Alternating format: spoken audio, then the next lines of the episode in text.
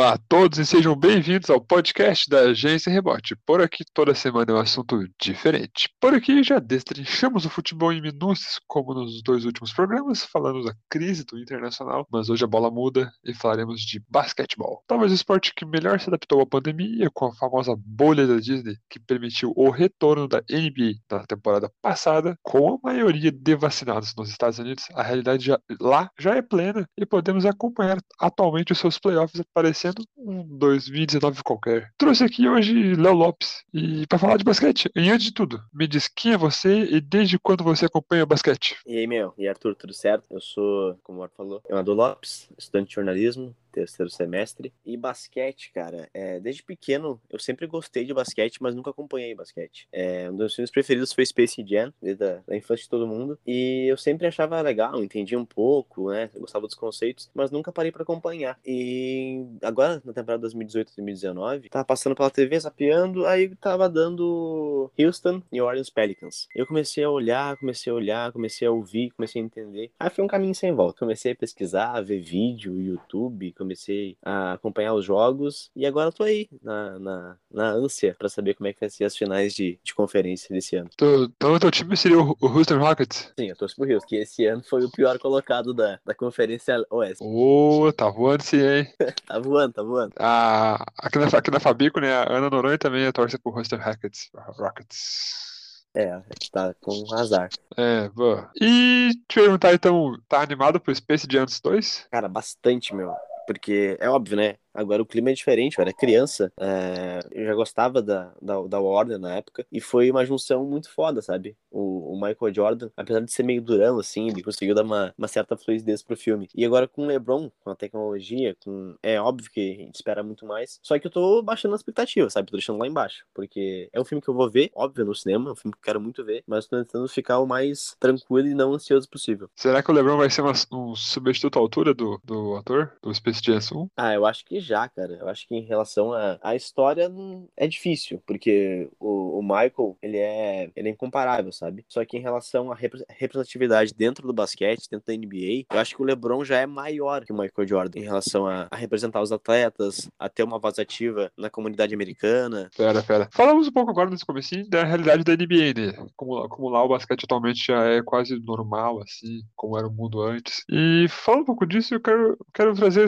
um pouco disso para próxima pergunta. Falando do nível técnico, eu, eu quero perguntar se o nível técnico separa a NBB, que é o Novo Basquete Brasil, que é a NBA brasileira. Esse, a, a disparidade entre a NBA e a NBB é maior ou menor, na tua opinião, do que a disparidade entre o futebol brasileiro e o futebol americano? Sim, eu acho que a diferença entre NBB e NBA é muito maior, muito maior, porque até em relação, tanto como os americanos encaram o esporte, né, é óbvio que o, o, o soccer, como eles chamam futebol lá, ele não é tão, tão famoso e não é tão é, tão visto quanto beisebol, basquetebol, principalmente futebol americano. Só que vamos comparar agora uma coisa, tá? A NBB atualmente no Brasil, que tem investimento de futebol de times tradicionais como Flamengo, São Paulo, Corinthians, Fortaleza. É, só que vamos para os Estados Unidos agora. Isso são 14 times, tá? Na NBB, 14, perdão, 16 times. Já na, na Liga Americana de Futebol, são duas conferências com 14 times. Então são 28 times, tá ligado? O investimento lá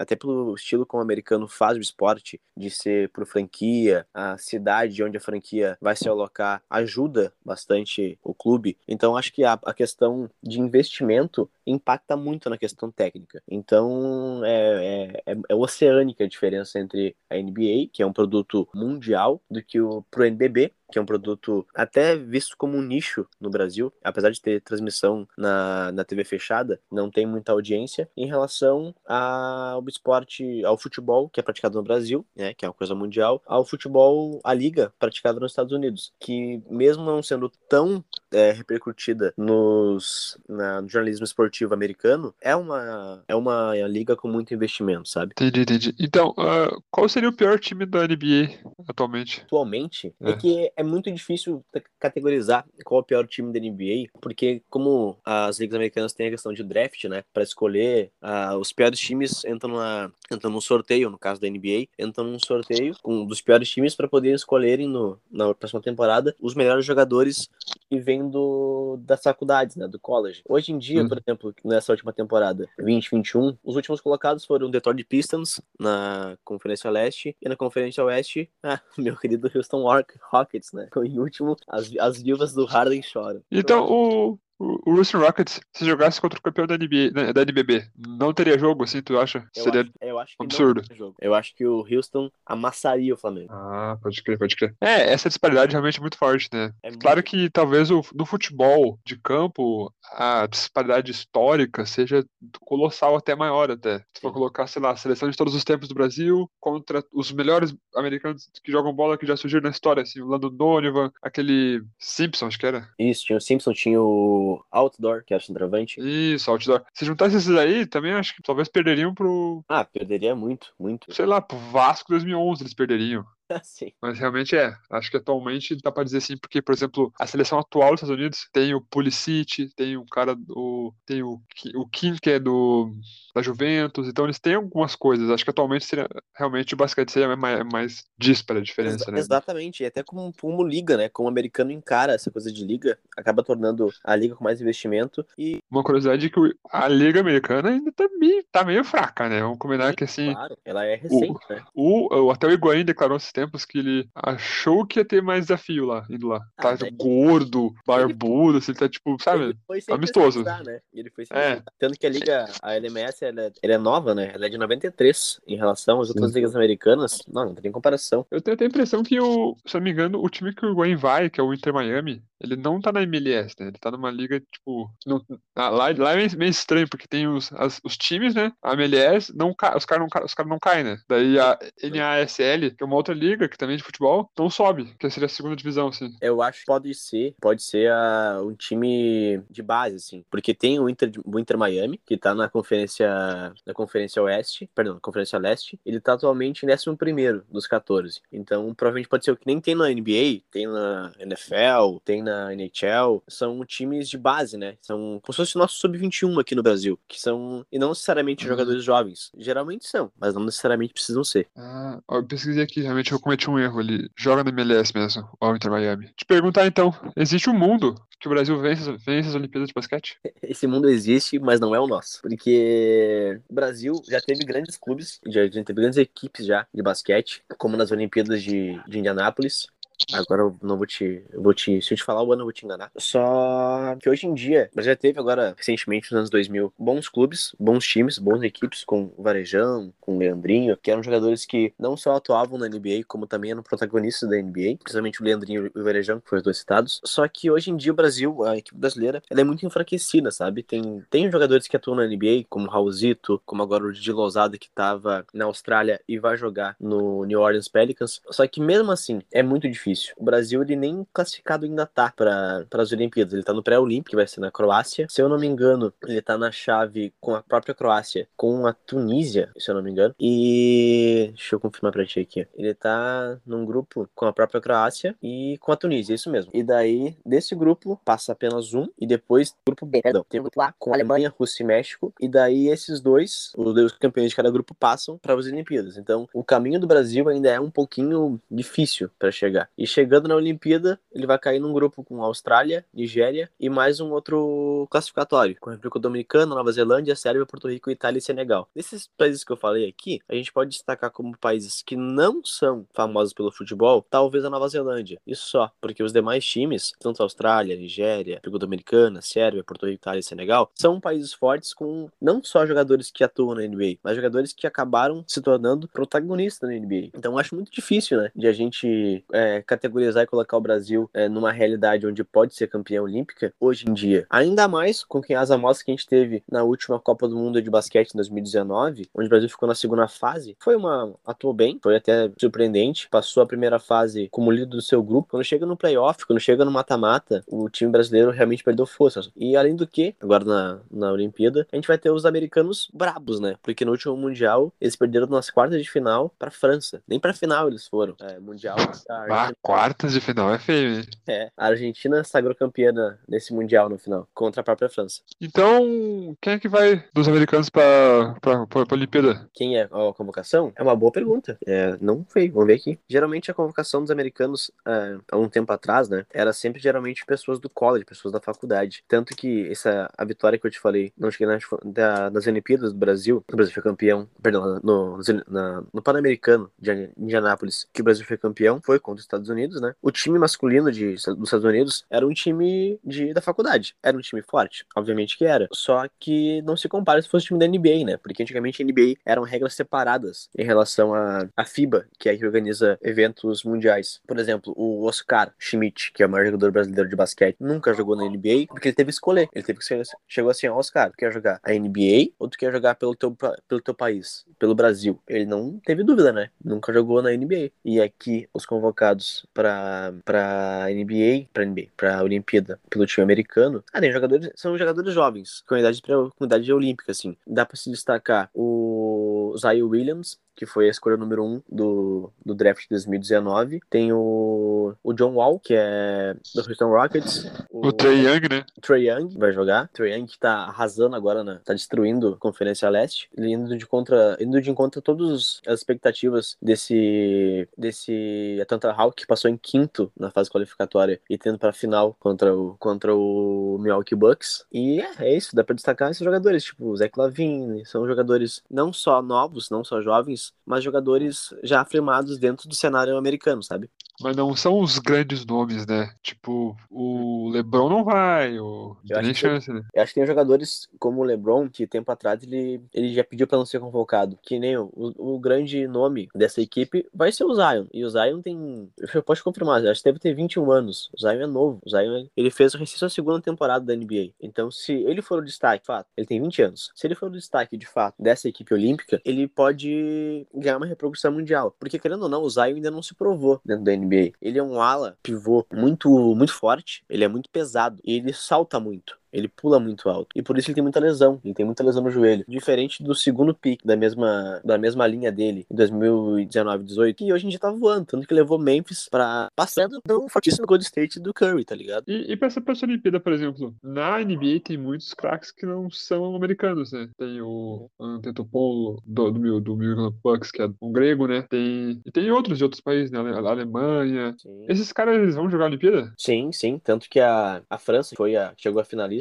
era a favorita na final do último Mundial. Tem o Rudy Gobert, tem o Batum, que do. Tanto o Gobert do Oeste, o Utah Jazz, e o Batum também, só que pelo Clippers, né? Pelo outro time de Los Angeles. São os times franceses que perderam na final passada para que na. Sempre foi um berço de, na América do Sul. Sempre foi o maior time de basquete. E outra questão que eu queria levantar é da NBA mesmo, assim. Até onde vai os grandes nomes? No caso, LeBron, Curry. Eles estão entre os melhores da história já, na tua opinião? Ah, imagino que sim. É difícil não tirar o LeBron da, da lista de melhores jogadores da história, por tudo que ele já fez, não só em relação a estatísticas, a pontos, também é, é significativo, mas também em relação a, a títulos, né? Ele foi campeão já pela Conferência Leste com o Miami, foi campeão com o Cleveland, atuou pelo Lakers, onde foi campeão na última temporada. Então, basicamente, o time que o cara passa, o cara é campeão. É óbvio que aí coisa, coisa tem coisa aí, né? Não é, não é sorte. Ele passou muito tempo, passou muito tempo, começou em Cleveland, aí foi para Miami, onde foi campeão com Bosch e Dwayne Wade, e ali ele foi considerado um traidor, sabe? Porque ele saiu de Cleveland de uma forma meio conturbada. E depois ele voltou para Cleveland para ser campeão com, com o país, com, a, com o time de Ohio, onde é o time de coração dele, sabe? E daí ele foi campeão lá, depois saiu para jogar em LA, né? Em Lakers, porque eu acho que o Lakers em si,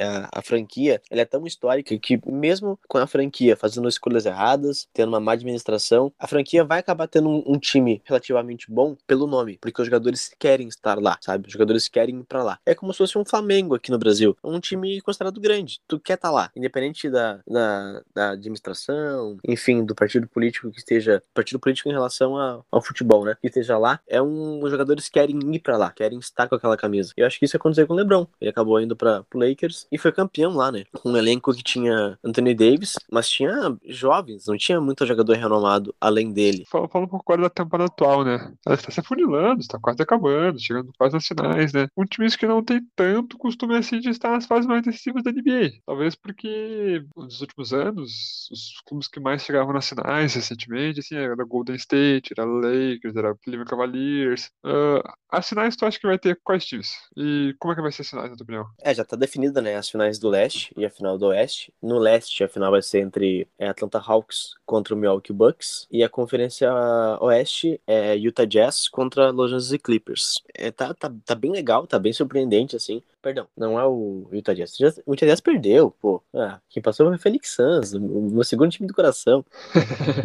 tô, tô rateando aqui, tô chupando barro. Ah, não, não dá, né? Desses quatro que estão nas finais, a gente destaca como já campeões o Milwaukee Bucks em 71, que faz tempo, e o Atlanta Hawks em 58, que faz mais tempo ainda. O Phoenix Suns e o, e o Clippers nunca foram campeões. Então, é, não é surpreendente, porque eu acho que o caso do Suns, sim, é surpreendente, porque ele passou pelo Nuggets na, na, na rodada anterior por um 4 a 0 não tomou conhecimento do, do Denver Nuggets, que é um time forte, que tem o Jokic, Jokic que é o atual MVP da temporada, né, o melhor jogador da temporada. Então foi um 4 a 0 estrondoso assim, que até surpreendeu muita gente. O Clippers teve uma uma rodada difícil com o Utah Jazz, foi 4 a 3, foi foi bem complicado, foi no último jogo que se decidiu. A gente teve agora, agora há pouco, recentemente, o Philadelphia 76ers foi eliminado por Milwaukee Bucks, que foi um jogo, não, o Nets perdeu pro Bucks, foi na prorrogação errado. O Nets podia ter se passado e o Bucks voltou. O na última, no último quarto, o Drew Holiday, que não é o, a grande estrela do de Milwaukee, jogou muito, marcou muito, defendeu muito marcou muito bem o Duran, anulou o Duran na, na prorrogação. E o Atlanta passou por, por Filadélfia. Atlanta é um time jovem, com é um time jovem com jogadores mais renomados, mas não jogadores, grandes jogadores. É, tem o Terry, o Terry Young como o seu principal jogador. Tem jogadores que venham desse ano para somar, como o Bob Danovich, que vem acho que de Sacramento, se não me engano. Tem o, o Collins, tem o Capella, que é um pivô que vem do Houston Rockets na temporada passada.